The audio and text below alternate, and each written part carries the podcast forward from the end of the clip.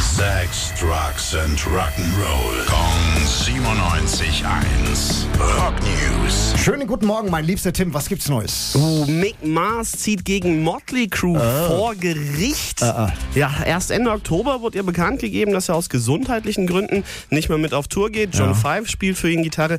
Aber Mick Mars sollte Teil der Band bleiben und ist ja auch immerhin Gründungsmitglied. Ne? Nicky Six und er sind die einzigen, die durchgehend Teil von Motley Crue waren. Seit über 40 Jahren Wahnsinn. Mhm. machen die gemeinsam Musik. Und jetzt geht's vors Gericht. Das sind sie zerstritten, oder? ja, worum könnte es gehen? Was meinst du?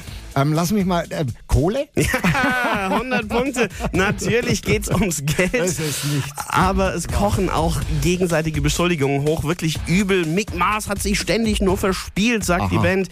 Ihr habt alle fast nur Playback gemacht, sagt Mick Mars. Ach so. Und auch wenn beide Seiten das Gegenteil behaupten, sie würden überhaupt nicht gern so eine öffentliche Schlammschlacht machen, sieht's im Moment ziemlich danach aus. Schade, schade für Mottl.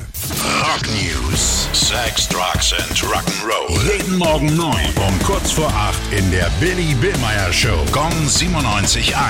Frankens Classic Rock Sender.